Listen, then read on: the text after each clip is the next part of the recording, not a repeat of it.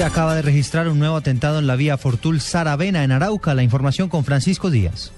Sobre el sector del puente Vanadía entre los municipios de Fortul y Saravena fue accionada una carga explosiva de gran poder contra un convoy militar del Ejército Nacional que realiza registro y control en el área. En la activación del explosivo, ningún militar resultó afectado, pero sí dejó graves daños a la vía que comunica estos dos municipios del departamento de Arauca. A esta hora, el tránsito de vehículos intermunicipales y de carga se encuentra restringido por un solo carril por el gran cráter que dejó el atentado. Francisco Díaz, Blue Radio.